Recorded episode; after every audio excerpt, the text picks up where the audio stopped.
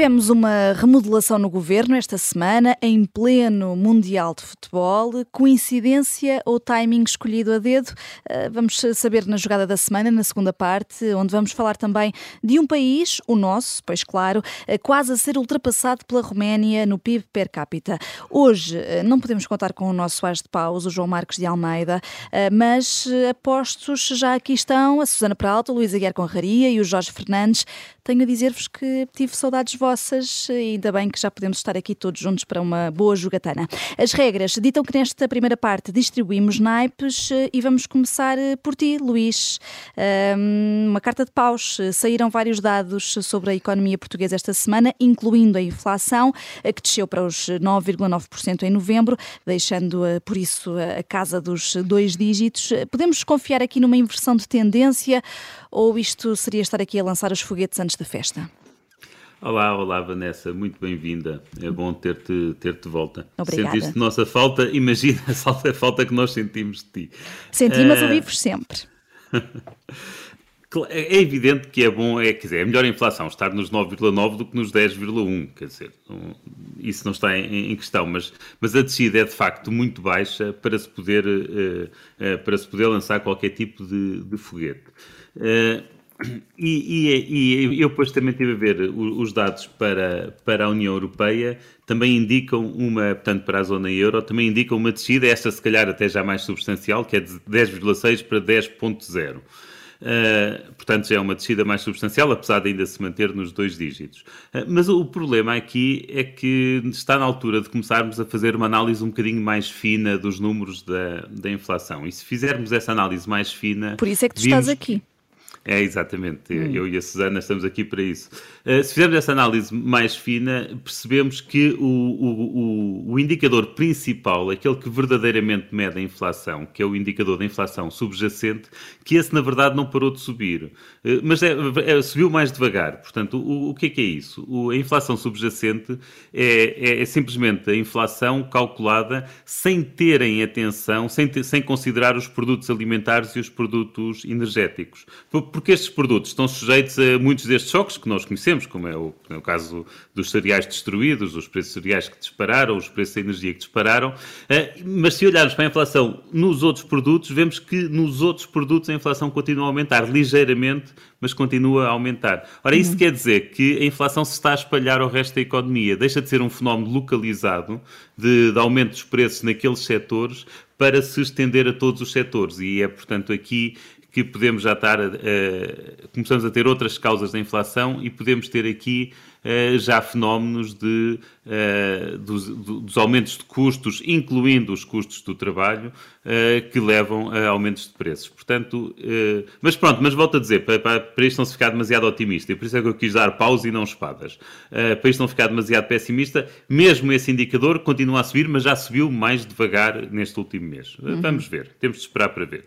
É isso, não podemos, eh, lá está, deitar os foguetes antes da festa. Pode haver aqui alguma percepção algo enganadora sobre esta uh, descida da, da inflação. Uh, a próxima carta que se segue uh, já está aqui em cima do nosso tabuleiro de jogo: Ouros, Jorge Fernandes.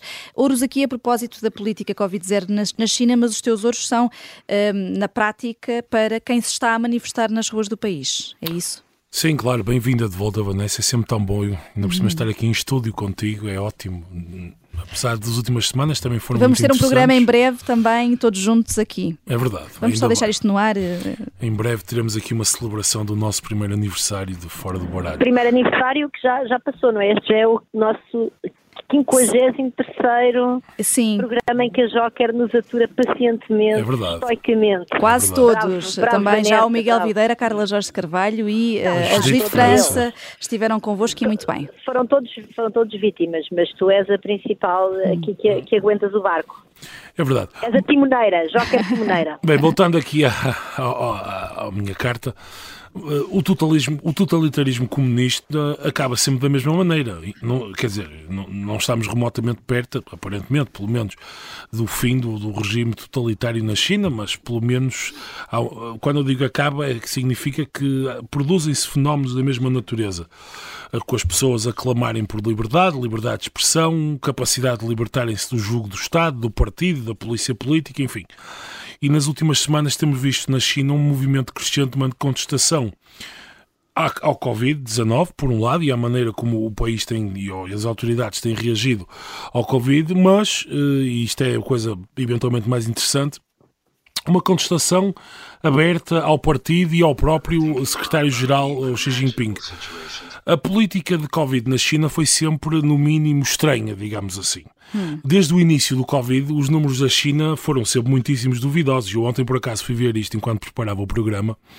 E os números oficiais da China mostravam que, à data de hoje, desde o início da crise, eh, portanto em 2020, faleceram na China apenas 5.233 pessoas, enquanto em Portugal foram 25.450 parece-me perfeitamente inverosímil, dada a diferença da magnitude da população, que a China tenha um quinto das mortes de Portugal. Quer dizer, o mais provável uh, e o mais, uh, enfim, aquilo que é mais provável que esteja a acontecer é que simplesmente as autoridades chinesas estejam a, esconder o número de mortes de Covid. É, é praticamente impossível, mesmo numa política Covid-0, uh, que, que, as autoridades estão a tentar implementar, que tenha havido apenas 5 mil mortos desde o início da crise. E de resto, o obscurantismo dos números na China não se fica pelo Covid. Há pouco tempo saiu um artigo no Financial Times onde se falava com detalhe acerca da fortíssima diminuição da publicação de séries e estatísticas, justamente ao nível da economia. Portanto, havia um conjunto de séries estatísticas com detalhes económicos que eram publicadas já há 15, 20 anos e que nos últimos 2, eh, 3 anos simplesmente foram deixadas de, ser, de publicar. Portanto, neste momento, na verdade, há um conjunto de números importantes sobre o que é que se passa internamente na China eh, que desapareceram, no sentido que não sabemos exatamente quais são esses números. Hum. E tudo isto, quer dizer, leva-me ao ponto principal que eu queria fazer, que é dar ouros aos manifestantes, porque é preciso uma coragem tremenda para defender a democracia num contexto de comunismo puro e duro.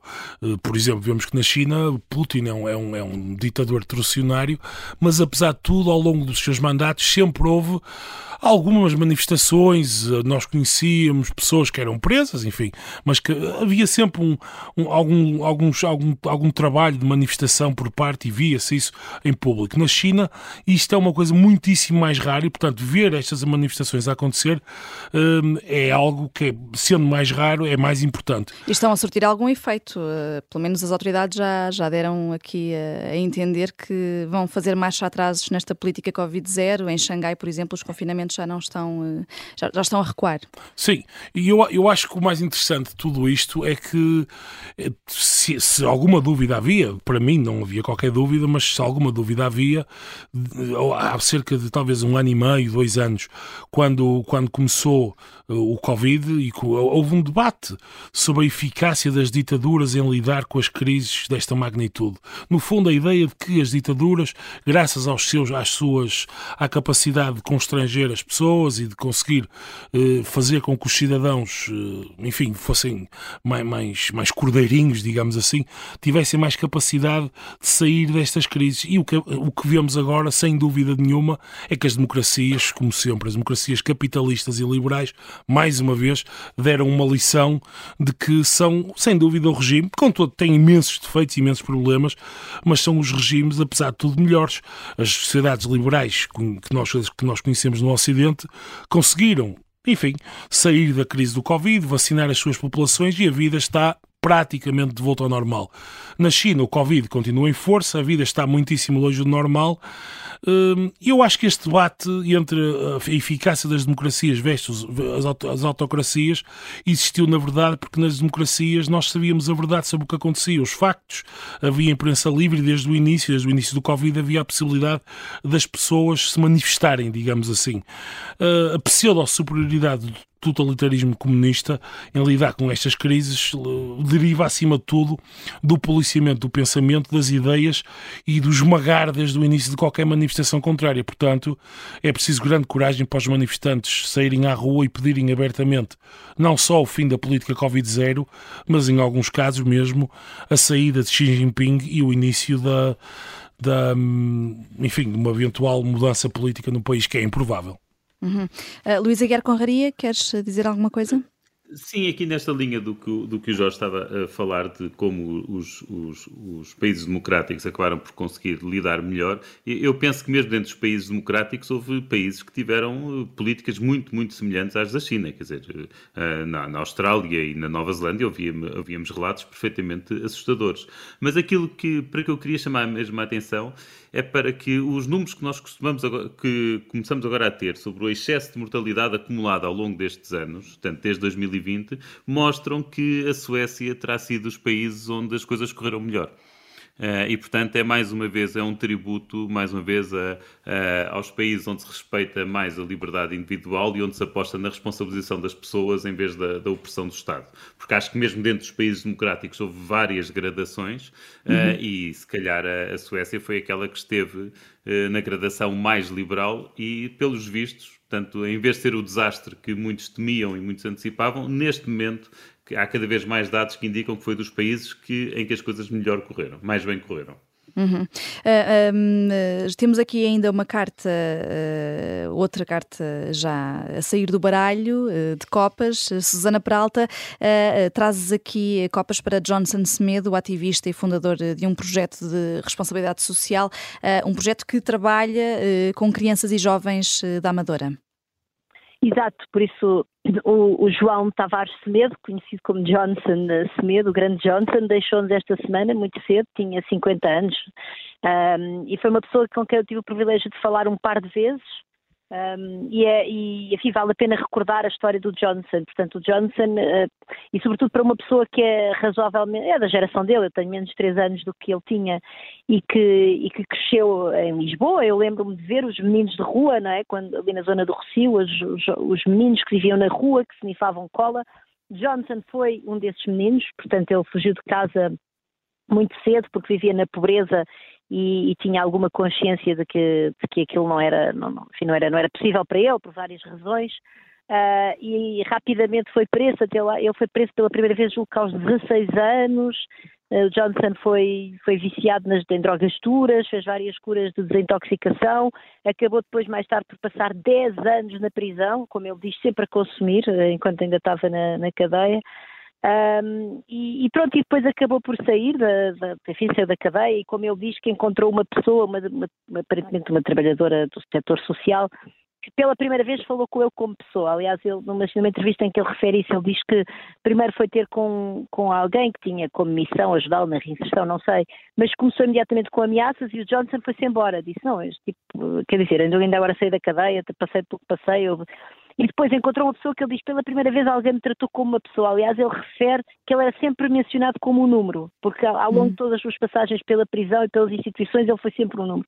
Enfim, a partir daí, também muito graças a um apoio da mãe, à morte do pai, eu conto essa história, há um livro uh, do Johnson, que para quem estiver interessado, então o Johnson realmente reconverteu-se e resolveu voltar à, ao bairro dele, contra, aliás, o, o, a opinião de muitas pessoas que diziam que ele não devia ir para lá porque era ali que estava a droga e, portanto, ele podia voltar a recair, mas de facto Johnson não, não só não recaiu, como criou esse projeto extraordinário que é a Academia do Johnson, que é uma, um projeto da economia social que ajuda as crianças, não só através do desporto, como depois tem atividades de apoio escolar, etc. Uh, ah, e, e, eu julgo que o que é importante também aqui percebermos é que, é que sociedade é esta, não é? Porque Quer dizer, o Johnson é uma pessoa extraordinária e contra tudo e contra todos é uma espécie de apoteose da destituição, porque o Johnson era pobre, viveu na pobreza, ele fala de ir para a escola, por exemplo, e dos outros miúdos se queixarem que ele cheirava mal, mas claro, em casa dele não havia água, não é? Portanto, obviamente que ele não se podia lavar.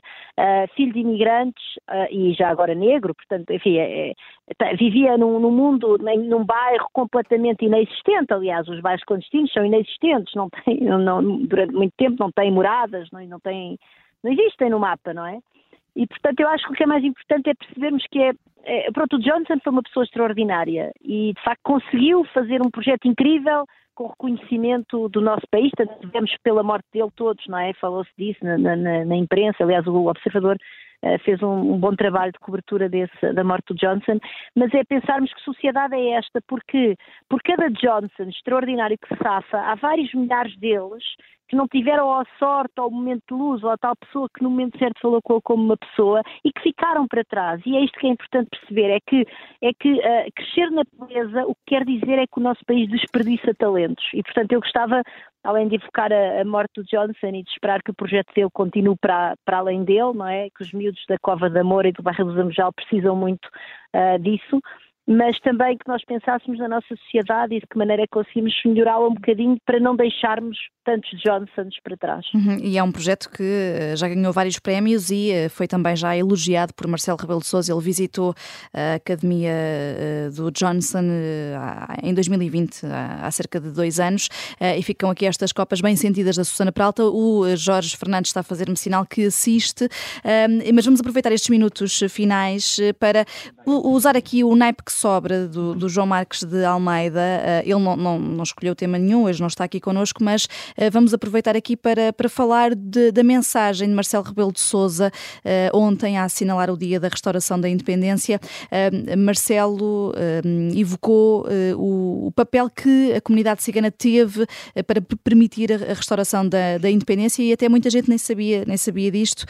Susana Peralta, a ideia foi tua de falarmos aqui sobre isto. Sim, a ideia foi minha porque são espadas, não é? Mas estas são espadas boas e também me parece que é importante, por, por uma vez, que eu posso elogiar uh, o Presidente da República fazê-lo, uma vez que sou tão crítica de Marcelo Rebelo Sousa. Eu devo dizer que para mim o, o, enfim, o feriado da restauração é um feriado um pouco anacrónico. Eu, eu não tenho a certeza que nós queiramos, enquanto país europeu, uh, festejar o facto de já sermos independentes de Espanha. Eu, eu identifico um pouco com este feriado. Ainda assim, parece-me que, do ponto de vista simbólico, num feriado destes que tem a ver com a construção, enfim, da, da, da, de Portugal, uh, uh, tem, essa importância histórica. Uh, que Marcelo Rebelo de Sousa tenha ido buscar o papel da comunidade cigana que lutou, no fundo, ao, ao, ao, junto com os, com os, portugueses contra, Castelha, contra Castela, peço desculpa, nesse momento da história de Portugal e numa altura em que, e sobretudo combatendo esta ideia que nós temos que, que, os, que os ciganos são, que a comunidade cigana são estrangeiros, não são verdadeiros portugueses. Muitas pessoas, eu própria já disse muitas vezes, são portugueses, mas quero dizer, eu acho que para quem dá também importância a estes símbolos mais nacionalistas, vamos dizer assim, lembrar que estas pessoas também têm esse papel histórico, uh, eu acho que foi um bom momento, no fundo, de recordar e queria recordar aqui no Fora da Área as espadas desses ancestros, desses uh, antepassados ciganos que lutaram pela, pela construção de, enfim, do Portugal em que vivemos, independente de Espanha. Uhum. Luís, e, também não ligas muito ao feriado propriamente dito, mas...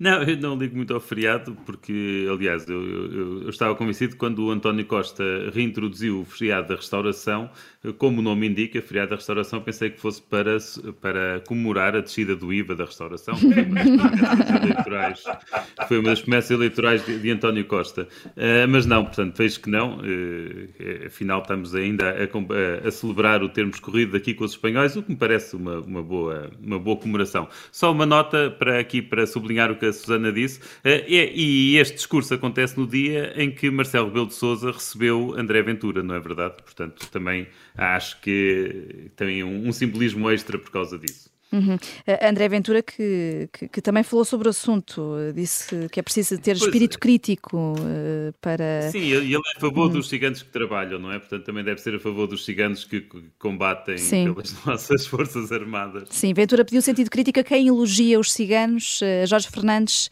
nestes segundos finais. E eu confesso que não, nunca tinha ouvido falar do papel dos ciganos no, no 1 de dezembro. Uh, admito perfeitamente que possa ter acontecido alguma coisa, mas eu não leio tantos livros como o professor Marcelo. Uh, de qualquer modo, mas Al... também não havia motivo para achar que não havia lá ciganos. Não, não, não, não, de maneira nenhuma. Eu, eu sou, eu sou agnóstico em relação à, à participação, eu sou completamente agnóstico em relação a isso. Embora haja bastante trabalho, algum até académico, por exemplo, o Rui Ramos, na história de Portugal dele, mostra e fala com alguma propriedade sobre toda a mitologia que foi criada em relação ao 1 de dezembro. Não estou a falar da questão dos ciganos, em geral, digamos assim. A ideia de que havia uma revolução por parte, de que havia uma tentativa popular digamos assim, de sair ou de criar uma independência em relação à Espanha em face ao nacionalismo crescente de Portugal é completamente mentira. Enfim, está completamente demonstrado historicamente. Uh, tinha muito mais a ver com uh, pegas entre as elites portuguesas e as elites espanholas, porque as elites portuguesas iam perder privilégios em relação a, a elites espanholas que viviam em Madrid e, portanto, é isso muito mais que faz com que o, com que o 1 de dezembro aconteça. E, portanto, enfim, achei, achei apesar de acredito que os ciganos possam ter eh, qualquer tipo de relevância no 1 de dezembro, não, portanto não, não sei o suficiente para, para negá-lo. No entanto, achei um bocadinho rasteirinho, digamos assim, de Marcelo Rebelo de Sousa. Foi uma utilização bastante populista neste contexto eh, de, de vir, eh, apesar de, apesar de, enfim, os ciganos fazem parte da comunidade nacional, como todos nós fazemos, mas achei um bocadinho rasteirinho de Marcelo Rebelo de Sousa vir, buscar este exemplo e vir buscar esta situação no 1 de dezembro para mais uma vez trazer Ventura e os temas que Ventura quer para o centro do debate político, quando é exatamente isso que nós não queremos.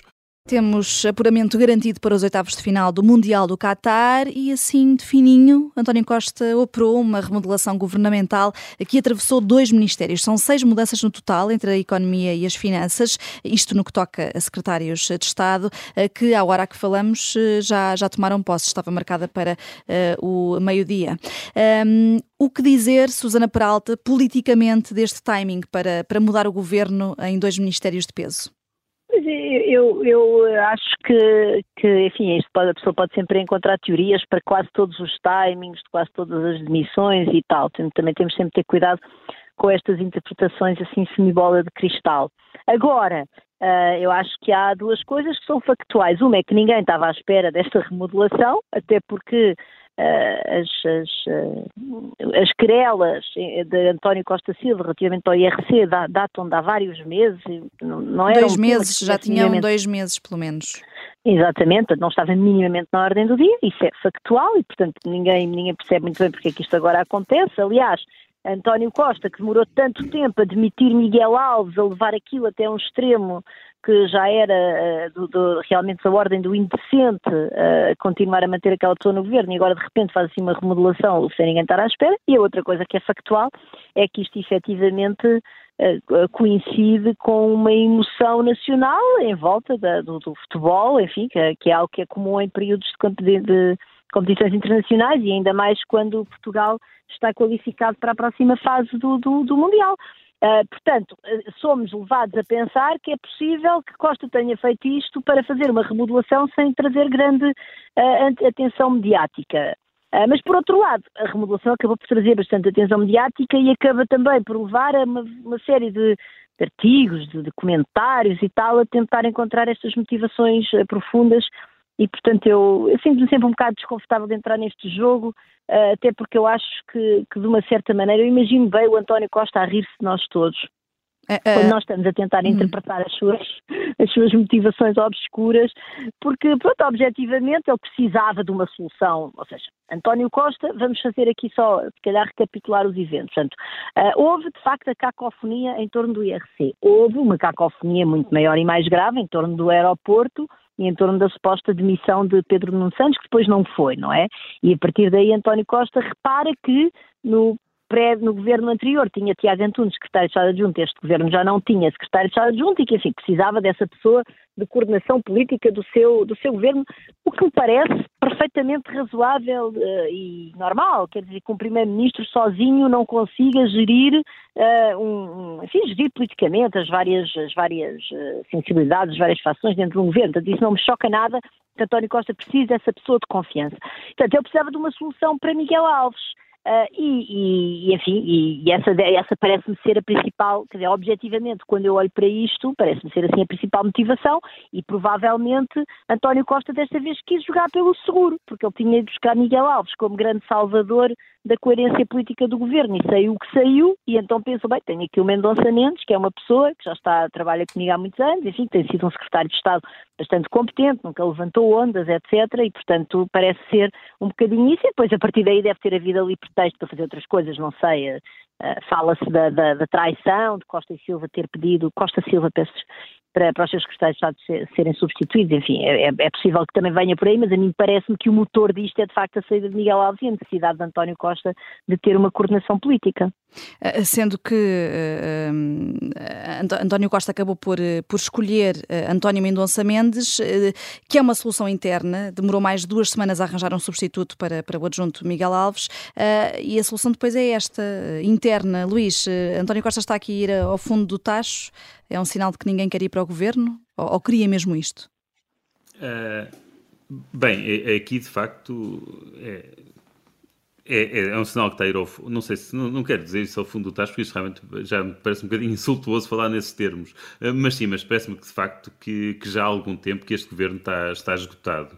Uh, a ideia que eu tenho é que esta maioria absoluta veio mesmo na altura errada. Quer dizer, devia, ou, ou, ou vinha, ou teria ou tinha vindo bastante antes, ou, ou, mais valia não ter vindo. Acho que aqui, ao contrário do que é norma, do que é costume, acho que os portugueses se enganaram com esta maioria absoluta, porque se atribuiu maioria absoluta a um governo que está esgotado, sem soluções, eh, que de facto já quer dizer, eh, está há duas semanas, está este tempo todo para arranjar uma solução e depois a solução que encontra é o irmão de alguém que já está no Conselho de Ministros, quer dizer, é, supostamente era uma prática que já tinha acabado, portanto já tivemos o, a, a, Mariana Vieira da Silva e o pai no Conselho de Ministros e depois também, tiver, e também tínhamos marido e mulher no Conselho de Ministros, supostamente esta ideia de termos familiares tão próximos no governo tinha, tinha acabado, mas não. E Ana Paula Vitorino, na altura, não gostou nada de ter que sair uh, do. Não, isso, do... Isso, é, isso, é, normal que não goste de sair, não é? E eu, aliás, Eduardo eu, Cabrita era o marido e, e... Mas eu até concordo com ela, acho que quem uhum. devia ter sido era o marido. Não, não tenho. Quanto a isso, não claramente, tenho todo acordo claramente. com ela. Quem devia ter sido era o marido, tal como. Sim, sim, tal como com a Mariana Vieira da Silva e o, e o pai, claramente quem estava ali a mais no governo, na minha opinião, era o pai, que já deu, já deu já deu o que tinha a dar e foi importante, aliás, quando, quando deu, já deu o que tinha a dar ao país, uhum. eh, nos governos anteriores e não propriamente neste.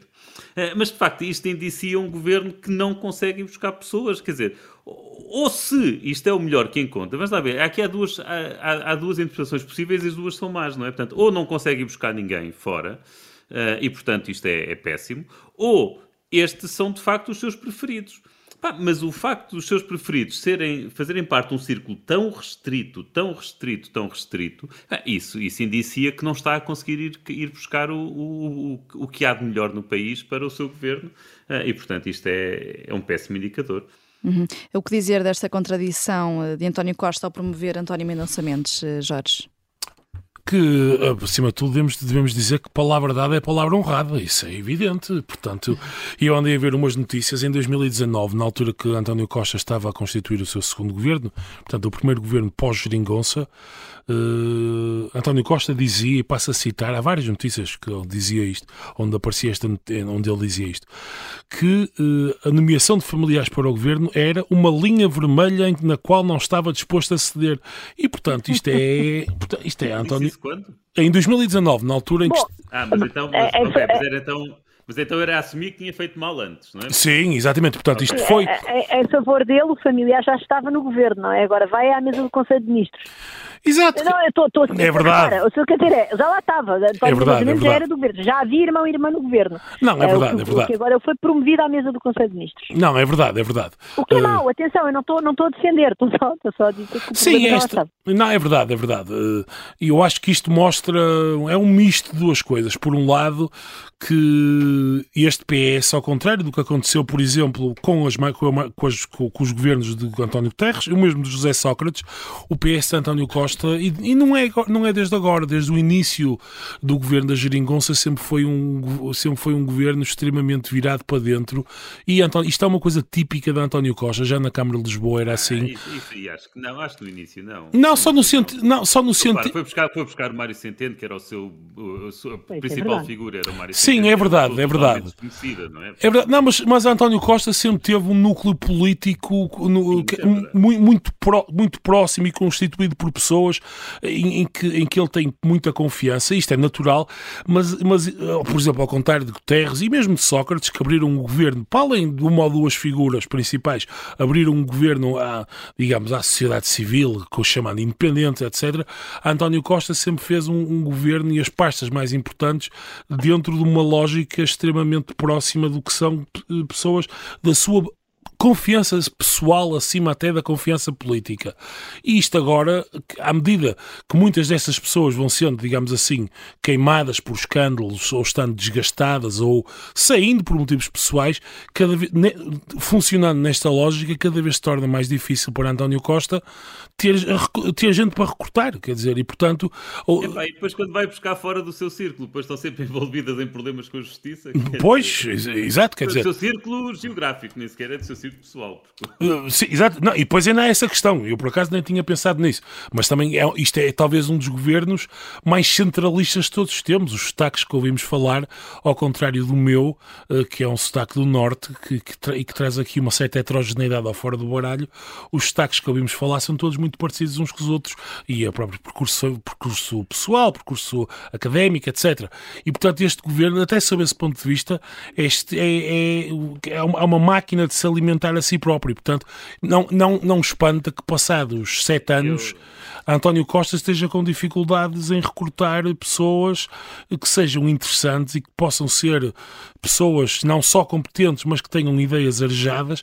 E eu, eu acho que o mais preocupante nisto é que o, o risco que ele corre é que, é que se rodeie de um conjunto de pessoas que sejam uns yes men ou yes women e essas pessoas estejam sempre a confirmar as ideias dele e que tenham muito pouca capacidade de o contrariar, até porque muitos deles devem a sua vida e a ascensão política ao próprio António Costa. Sai aqui um trunfo, um trunfo bem violento do Luís. Já vamos a ti, Susana. Susana, tens eu também quero falar. Não posso, ah. Eu não posso deixar passar isto em branco, quer dizer, o desculpa, Jorge desculpa, alega fala, aqui fala, que tem, desculpa. o Jorge alega aqui que tem sotaque do Norte, Quer dizer, eu, quem escolheu vir para o Norte fui eu, que vivo em Braga, sou um nortenho por adoção ah, pois. e não saí. Ah, e eu não tenho sotaque do Norte, mas tenho o vocabulário do Norte, só que a Vanessa não me deixa usá-lo. Não nos deixa usar, mais nada. Portanto, ah, agora a um culpa é minha. Do, foi um golpe, um golpe baixo da parte dos, dos Jorge.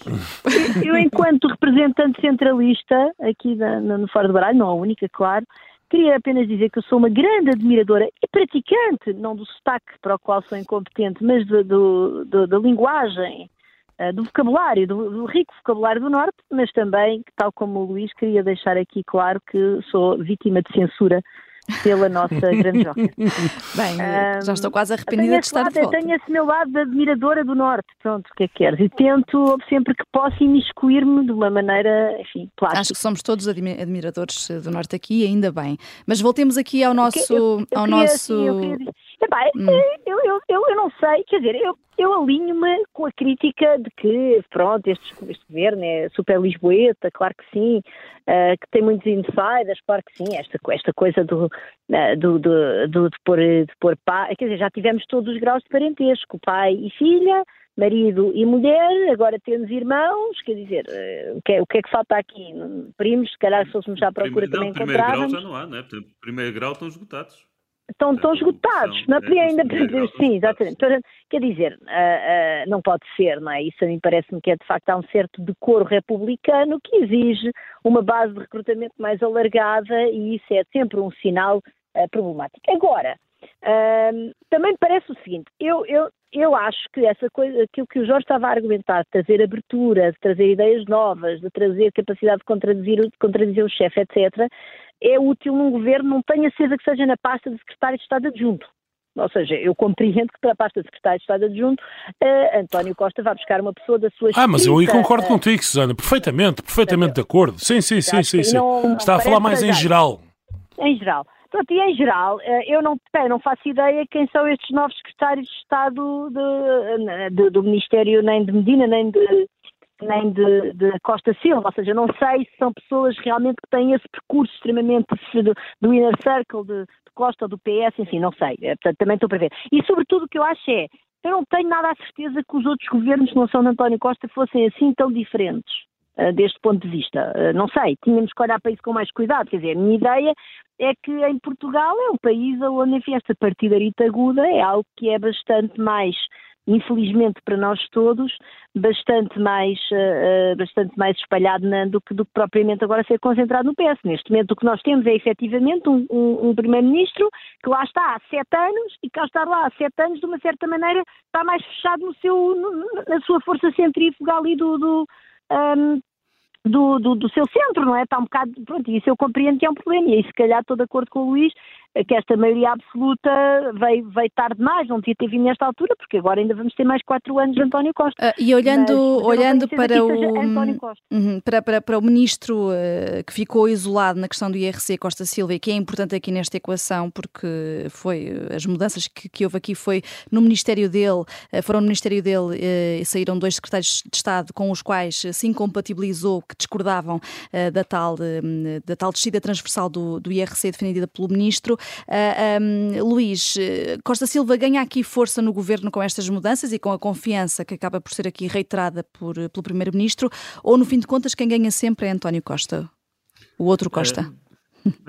pois é, quem ganha sempre é António Costa, isso sim, mas, uh, mas de qualquer forma, em relação ao, ao Costa e Silva, uh, uma pessoa não sabe, não é? Portanto, uma pessoa não sabe o que se passou. Não, não, eu não sei se o se Costa e Silva chegou ao pé de António Costa e disse ou são os secretários de Estado ou sou eu.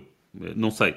E se tiver sido esse o caso, é evidente que ele sai reforçado, porque o António Costa, ao fazer, eh, ao fazer esta escolha, ok, ficas tu, e escolhe tu os teus secretários de Estado, portanto, ele não só ganhou força, como ganhou responsabilidade.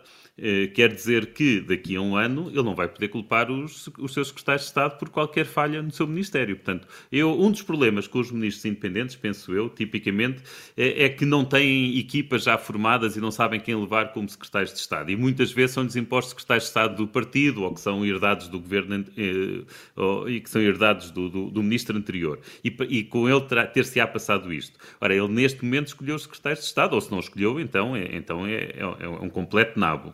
Eh, mas, portanto, se de uma forma ou de outra eh, a responsabilidade passa a ser dele e, portanto, isso, isso parece-me importante. Uh, e bom, e já agora diga-se uma coisa, quer dizer, Portugal é dos países que têm a taxa uh, de IRC mais elevada, quer dizer, quando somamos com a derrama e somamos aquilo tudo, aliás, uh, estes impostos, impostos extraordinários sobre os lucros, ou os impostos sobre os lucros extraordinários que estão a ser criados, estão muito próximos dos impostos que as empresas, que, que, que muitas destas empresas abrangidas já pagam. Portanto, nada mais natural do que ter um ministro que defende uma descida do, do IRC, independentemente de podemos concordar com, com isso ou não e de achar que esta é a altura certa ou não para defender isso. Uhum. Uh, agora, está este Estado a, a, a, a, boicotar, literalmente, quer dizer, a boicotar o ministro, isto, isto de facto não era admissível e acho que, uh, e acho que é, bom que ele tenha sido reforçado. Mas demorou dois, dois meses a ser resolvido. Uh, e... Só dizer uma coisa muito rápida, Sim. desculpa. Eu, mas, Sim, mas, é, mas no, no, fim, hum. eu percebo que isto seja visto, por um lado, é, pode ser visto como uma vitória política de Costa Silva. Por outro lado, o IRC não foi mudado, não é? E uma das pessoas que também tinha contrariado Costa Silva, penso eu, não, julgo não estar enganada, foi o próprio Mendonça Mendes, que neste momento é secretário de Estado adjunto. Uh, portanto, é meio estranho, na verdade, esta história. Esta interpretação em volta do, do IRC, eu acredito que seja verdadeira, mas também só mostra uma desorientação completa. Quer dizer, vamos, vamos punir quem desautorizou o ministro, mas ao mesmo tempo premiámo porque a opção do ministro não prevaleceu. Ou então é mesmo uma troca para ele se calar com a história do IRC, uh, dizer, ah, bom... Também, tá, é, não, não se pode. Se, se, se, ele se calar com a história do IRC, então é uma grande derrota para ele, não é? Pois, mas... Eh, se, uh, vamos ver. Ele, ele nunca mais falou disso, não é? Não, o IRC é uma política de tal maneira importante para o Governo, que também admito, e não me parece que seja uma... O Ministro da Economia pode opinar e pode defender o ponto dele, mas acima de tudo tem que ser uma coisa coordenada e o Primeiro-Ministro naturalmente tem uma palavra a dizer sobre, enfim, qual é a taxa de IRC que pretende que o seu governo implemente. E o que é importante para o governo, mas também para, para toda a população, é uh, a comparação de Portugal com outros países. Temos sete anos de governação até agora uh, de António Costa, uh, que, e é neste contexto que nos deparamos com previsões da Comissão Europeia que são aqui um, um sinal de alerta. A este ritmo, 2024 vai ficar na história como o ano em que a Roménia vai ultrapassar Portugal no ranking de desenvolvimento económico da União Europeia. Jorge, a Roménia já foi o país mais pobre dos 27 Estados-membros. E esta, hein? Uh, bem, eu acho que em primeiro lugar devemos relativizar o indicador que a União Europeia produziu, porque é apenas um indicador sobre uh, o PIB per capita medido em paridade de poderes de compra. Isto tem uma série de problemas, enfim. E, na verdade, se juntarmos a este indicador um conjunto de outros números, vemos que a realidade, apesar de tudo, continua a ser francamente positiva para o lado de Portugal. Isto, Portugal parece, apesar de tudo, continuar a ser um país mais desenvolvido e mais rico que a Roménia. Este indicador, por outro lado, deve fazer-nos refletir, porque se é verdade que a Roménia até pode não nos ultrapassar agora ou imediatamente, enfim, e eu acho que isso é verdade, mas por outro lado é indesmentível que a dinâmica, a dinâmica que está a ocorrer, e essa dinâmica e esta tendência é muito forte, que é Portugal a perder lugares nos rankings europeus e países como a Roménia, nomeadamente, eh, a ganharem lugares. Quer dizer, a mera possibilidade de nós neste momento estarmos a discutir, nem que seja, enfim, academicamente, a possibilidade da Roménia nos ultrapassar ou estar tac a tac com Portugal, devia fazer soar todas as campainhas, porque isto isto devia ser um não debate. Uh, se há 20 anos nos dissessem isto, quando tínhamos uma, uma vaga enorme de imigrantes a fugir da pobreza romena para virem para Portugal uh, para, à procura de uma vida melhor, se há 20 anos dissessem que íamos estar neste ponto, provavelmente dizíamos que estávamos, tínhamos perdido a cabeça. Uh, no entanto, a, a, a, economia puramente rentista de Portugal, de economistas sem capital, de capitalistas sem capital, encostados ao Estado, sem reformas políticas e as políticas públicas baseadas no achismo, uh, trouxeram-nos até aqui, na verdade, e portanto isto da Roménia deve-nos pôr a debater uma coisa que a iniciativa liberal, na verdade, teve o mérito de conseguir na última campanha eleitoral, que foi trazer o empobrecimento relativo de Portugal na União Europeia e é que o Dr. Costa disse que a história explica. E pronto, se a história explica, não há nada a discutir e nós temos que nos sentar tranquilamente e assistir ao filme como se fosse inevitável e como se o governo português. Eu ontem vi o Daniel Oliveira a fazer uma diatribe no Eixo do Mal em que ele dizia e atriava todas as culpas disto para a União Europeia e para o euro. Portanto, eh, as políticas públicas desenvolvidas em Portugal são irrelevantes. O problema é o euro, Portugal está no euro, a Roménia tem a moeda própria e, na verdade, talvez a única solução segundo ele, era sair do euro. Enfim, eu não percebo muito bem que tipo de, de pensamento é este. Portanto, acima de tudo, acho que o governo, e este governo e outros governos vindouros, têm que resolver isto com, com políticas públicas a sério. Uhum. É com Mário Centeno e, e, e com Mário Centeno a imprimir moeda, isto crescia como o diabo. é muito melhor. A, a Susana Prata, já falaste sobre isto também na, na, Tempestade Perfeita com, com o Paulo Ferreira, o programa conduzido pelo Paulo Ferreira, portanto convido os nossos ouvintes uh, a ouvirem a Susana Prata por lá. Nós temos mesmo de terminar, para a semana já vamos contar com o painel de jogadores completo aqui no Fora do Baralho e ainda bem uh, que, uh, embora às vezes não pareça, há sempre mais do que futebol neste país e o que nós gostamos disso. Até para a semana.